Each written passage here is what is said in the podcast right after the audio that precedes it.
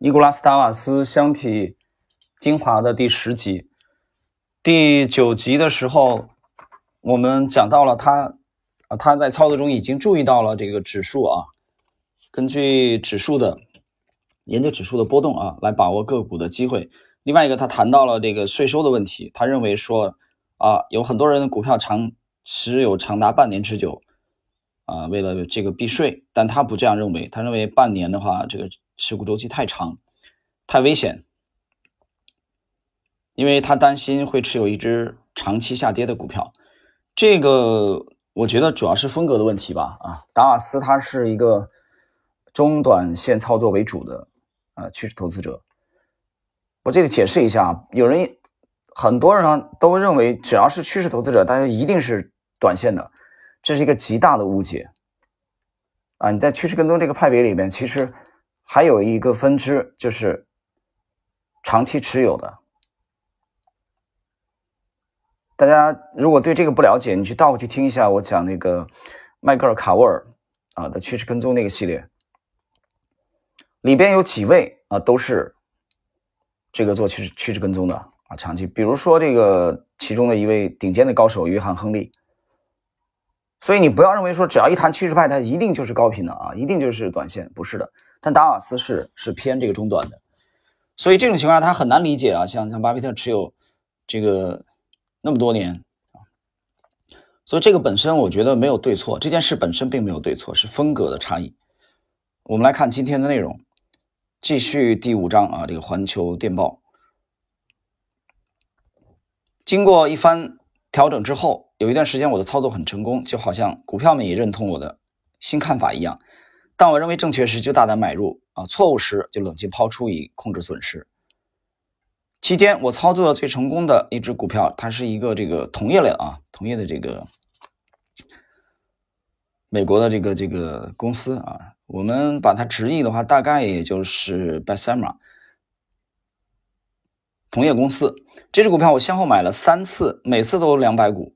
其中前两次都略有亏损，第三次获利丰厚。还有几只我操作的也相当好，获得了可观的利润。但是随后，在一九五七年的夏天，我在新加坡演出的时候，又经历了一系列挫折。我以五十六又四分之一美元的价格买入巴俄铁路公司的股票，啊，我以为它会在五十六到六十亿美元的箱体当中啊，并且即将突破，但它却开始下跌。最后，我在五十五美元处抛出。大家看一下它这个抛出的位置啊，这个抛出的位置就是箱体的下限啊，跌破的位置。呃，那么其实你去读它的箱体理论啊，研究达瓦斯的话，他这么操作是没错的啊，这就是他的信仰，至少是他早期的信仰。但如果一只股票是长线的风格，你就不能用达瓦斯的这种风格啊，它一个短期的箱体五十五到六十一跌破了，我就跑了，我就跑路了。啊，这两回事情，所以你不要把把两种不同风格的啊理念和操作混在一起啊，那结果就是一个四不像，不伦不类，什么也弄不成，而且你操作操作技巧也不会好啊。长线有长线的打法，短线有短线的打法。然后我又买入了啊另外一个这个多多贝克曼的公司的股票，判断它运行在四十四到四十九美元的箱体里边。我四十五买入，结果它开始下跌，啊，我在四十一美元这个抛抛出止损，我还在四十四 美元买过另外一家这个 D 公司的股票，因为我判断它即将进入四十五到五十美元的箱体，最后我在四十二又四分之一美元抛出，你看又是止损的，亏的。随后我以六十一又四分之三美元的价格买入了一个这个福斯特呃威乐公司的股票，我判断它运行在六十到八十美元的箱体。随后，当股价走势跌破箱体下轨六十美元时，我用五十九又二分之一美元的价格将其抛出。啊，然后就是另外一个啊，另外一个 A 公司，它判断的波动范围是二十三又四分之一美元到二十七又八分之五美元之间。他看着这个股票向三十美元推进，等着它形成三十一到三十五美元的新箱体，结果没出现这种走势，它在二十七又。二分之一这个美元的位置将其止损卖出。到一九五七年八月二十六日，我发现手里一只股票也没了，我设立的自动止损卖单已经帮我卖光了所有股票。两个月后，我止损的股票都逐渐步入跌势，他们一只接一只跌破了箱体下轨。不过庆幸的是，我已经一只接一只将它们卖出，哪怕当时只跌了不到一美元。我不喜欢一只股票都没有的情形，但又无能为力。根据我的操作理论，现在我只能坐下来，耐心等待已经被我止损掉的股票，或者其他我正在关注的股票价格运行到新的更高的箱体当中。当这些股票价格持续不断的下跌时，我只能焦虑不安地站在一旁看着，无法投入一分钱。但还是没有出现机会。我不知道，其实当时市场已经处于一轮大牛市的末期，直到几个月后，人们才看清这一点。同时宣称市场正处于熊市，还有一半华尔街的分析师仍在争论这个问题。他们认为这只是一轮中期调整，是上升趋势中的短暂休整。不过，他们都承认股价在大幅下跌。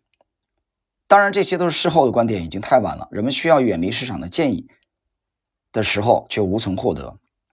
停顿一下啊，大家看一下他刚才操作过的这几个股票啊，它的止损都非常的坚决。止损都非常的坚决，呃，不单是非常的坚决，这里头有几个问题。第一个，我刚才讲了，它这些止损是依据于它的中短线操作为主的这个风格来定的，这是第一点。那么止损以后呢，这几只股票也都出现了大幅度的下跌，他自己也找到了原因，随后找到了原因，什么原因呢？是市场处于一轮牛市的末期，啊，这个很重要，这就第二个问题浮出水面了。什么问题呢？就是系统性风险的问题，啊，这个指数。对吧？有人说看到，哎，我看到指数跌了三天了，暴跌，对吧？是不是？那你这时候就要想清楚，是不是彻底的转势？股市基本上没什么机会了，股市没什么做多的机会的。其实中国 A 股历史上出现了几次的啊，很经典的啊，比如说九三年，大家去看一下那个那个啊巨大的跳水，九一年也出现过，对吧？九八年的洪水出现过。那么，两千零一年到两千零五年这四年当中，有零三年的反弹，零二年的短暂的反弹，大的机会基本上没有。随后零八年，零八年跌了一年嘛，啊，零八年从这个五月份有有一个小幅度反弹啊，其实从二月份以后就基本上跌了一口气跌到了十月份，就是我们假设。如果你现在判断现在的 A 股市场，比如说前两天阴线啊，很多人很恐慌的，设立空仓的也有。我不能说你的空仓就是错误的啊，在这个市场谨慎防守不亏钱，这是第一位重要的，这个我完全赞同。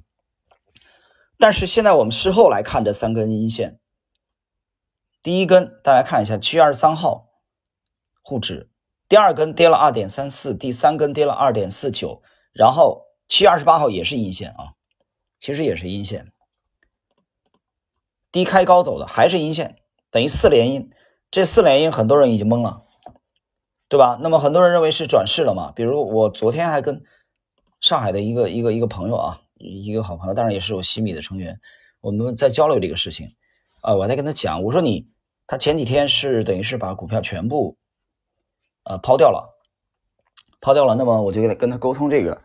我说你要判断是转世，你这样做是没有问题的，对吧？防守至上，不亏钱至上，股市的机会很多，对吧？你的风格如果以短为主，没关系，你这样做是对的，没有问题。但如果你的风格不是这样的，对吧？就是你要么是长线的风格啊，趋势跟踪也好，价投也好，或者说你现在手中这个品种 就是趋势跟踪的长期持有的品种，那你判断你这个品种的潜力进了吗？没有进。他说：“你现在对指数是不是处于 一轮大的下跌？啊，这个并没有说很大程度上去确认它。那我觉得持有不动是明智的选择。前提条件是你手中的确持有中长期潜力啊比较大的品种，对吧？而不是我看到指数暴跌了几天，我先空仓为先空仓为敬，这种是对短线操作的相对高频的啊。我短线强烈择时的，我只做短线突破的，那你可以空仓的。”对吧？指数企稳了，你再去搞，这样你的操作频率是比较频繁的，这个没问题。所以风格风格，很大程度上是决定于你到底是什么风格。离开了这个前提，我们来谈对市场的看法根本没有什么意义，就是我们没法谈，谈不在一起，聊不下去了。所以这一点啊，在实际操作中很重要啊。接着我们再来看这个尼古拉斯·达瓦斯的个人的感悟啊，当然也进入了我们本本期节目的啊这个尾声的阶段。我们看看他的，他举了一个例子，二战的 例子。由此我想到希特勒决定攻打斯大林格勒时的情形。对希特勒而言，斯大林格勒只不过是又一座有待征服和占领的苏联城镇。当斯大林格勒战役打响时，即将打响，没有人知道它会成为这场战争的转折点。直到很久以后，人们才认识到这一点。即使是在德国军队后撤一半的时候，人们还认为这只是德军的战略性撤退，但实际上它却标志着希特勒军队的终结。因此，事后来看，希特勒攻打斯大林格勒之日就是纳粹战争牛市结束之时。关于这一点，大家可以之前可能听到过啊，我在之前介绍过摩根斯坦利的这个首席策略师，当然现在已经去世了啊，啊这个。写了对冲基金风云录的啊，这位大摩的啊顶尖高手已已经去世了，哎，名字我就是想不起来了。大家去看一看，他写过那个《二战股市风云录》啊，那本书写的挺好。这其中就谈到过斯大林格勒。我现在忘记了这个摩根斯坦利的这个首席策略师这部著作出版的时间，呃的时候。尼古拉斯·达瓦斯有没有读过？或者说他是在啊随后出版的？我我现在记不清楚了啊。但是不管怎么样，这段话其实跟这个《二战股市风云录》当中的观点是啊吻合的。也就是德国股指，大家可以去复盘找二战期间德国的这个股市的指数啊，它的高点基本上对应的是斯大林格勒的那个那个时间，明白吗？但是去看德国的宣传机器，把德德国的这个报道都翻出来啊，去看他的啊，人类历史上很著名的洗脑大师，当然是反派的啊，反人类的这个戈培尔，约瑟夫·戈培尔也好，他外交部的啊外长里宾特洛普也好，你去看他们的言论，即使斯大林格勒这个战败之后，他的宣传机器报道的。啊，都是一片的，形势一片大好，但是德国的股指不会说谎，股市的指数不会说谎，这就是神奇的地方。所以那句话怎么说？我不看你怎么说，我只看你怎么做。你怎么做？通过什么来做？很多的德国的权贵的资金是通过股市的，对吧？去观察它的指数，这是一个很好的方法。这个话题以后有机会再聊啊。之前我们聊过这个问题，继续。同样，我也认识到，当市场出现。重大历史转折点时，我不可能判断出来。随着华尔街股价持续下跌，让我欣喜的是，我逐渐认识到，有了借助止损卖单设立的快速止损出局的系统后，就没必要做这种判断了。我高兴地发现，我设计的这一套操作方法比我想象的还有效。它让我早在熊市来临之前就已经自动抛空。市场已经改变，但我早已把股票清空。对我来说，最重要的一点在于，我在绝对一点不知道市场即要下跌的。情况下把股票清空的。如果我知道一星点消息，那又会怎么样？当时我离华尔街太远，根本看不到股市预测，研究不了基本面信息，也听不到任何谣言。我只是根据我所持有的股票走势清空了股票。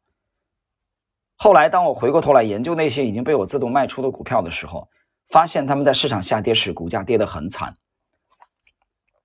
当我看到这张表时，我寻思着，如果不是我的止损卖单帮我卖掉这些股票，我可能要损失百分之五十的资金，那样的话，我就像被关在笼子里的人一样，拿着大把深度套牢的股票，同时错失下一次赚钱的机会。唯一的解脱办法就是认赔出局，但百分之五十的损失可能会毁掉我自己，并重创未来操作的信心。当然，或许我买了这些股票后就将它们丢在一边，这正是那些自诩为保守的投资者的做法。但现在，我认为他们是纯粹的赌徒。当一只股票不断下跌时，他们依然抱着不放，这不叫赌徒，叫什么呢？如果不是赌徒，那么一旦股票开始下跌，就应该卖出。他们却满怀再来一张好牌的期待，一直持股，这正是赌徒的心理。想想那些在1929年两百五十美元的价格买进这个，呃，纽约的控制了啊，啊不，纽约中心嘛，这个这个公司的股票，如果他们一直持股到现在。就只值二十七美元了。不过你将他们称作赌徒，他们会很生气。正是怀着这种不赌的心态，我在一九五七年九月的第一周收到了我的月交割单，我开始检查账户情况。我最初投入的三万七千美元本金几乎毫发无损，期间我所进行的许多次交易是相当成功的。可惜手续费和税收吞噬了很大一块利润。当我深入检查账户情况时，却发现了一个令人难堪的情况：我在经历了历史上最大的牛市之后，从中吸取了丰富的经验，获得了大量的知识，自信心得到了提升，但却损失了八百八十九美元。很有意思啊，这一段嗯挺深刻，我觉得这一段是我们今天这一集的最后的内容。就这么大的一轮牛市，他水平也提高了，自信心也上升了，没亏钱，呃，基本上没亏，他还是亏了八百八十九美元。他自己发现了一个现象，打开交割单，交易成本吞噬掉了他绝大部分的利润。什么原因呢？操作太频繁了。操作太频繁是基于它的箱体理论还处在早期的阶段，对吧？它整个的风格还是相对高频了，啊，这又回到了我们一直在讲的这个问题：你到底是什么风格，对吧？现在来看，它是跳走的这种风格，对吧？频繁的出击，跳跃很频繁，不是大象的这种，啊，很深刻。同时在里边，它也批驳了那些长期持有下跌股票的人，这一点我赞同。啊，你持有一个长期下跌的股票，这种股票的下跌的幅度达到百分之三十甚至五十，还继续持有，你账面上浮亏已经达到这个幅度，这个你的你这个操作肯定是有很大问题的。那尤其是对择时派啊。但另外一种情况，比如说你你的利润很丰厚的情况下，啊，那么在在一个大的这个回调调整当中出现了百分之三十以上跌幅，我觉得这是很正常的，这是很正常的。前提条件是你账面上已经有了相当大的浮盈，这个浮盈肯定是大于这个回撤的幅度的。在趋势跟踪当中，长线当中我们也经常遇到这种情形，啊，这是两种情况，你同样不要混在一起。大肆批判的其实我认为是第一种，啊，买入股票没多久就开始下跌，然后一路的跌，跌了你就眼睁睁看着它跌百分之十五、百分之三十、百分之五十，你无动于衷，然后抱侥幸心理，这种是极端的这种做法，应该摒弃的，应该批判的。好了，各位，我们今天的第十集啊，大四股票箱体精华的解读内容就到这里。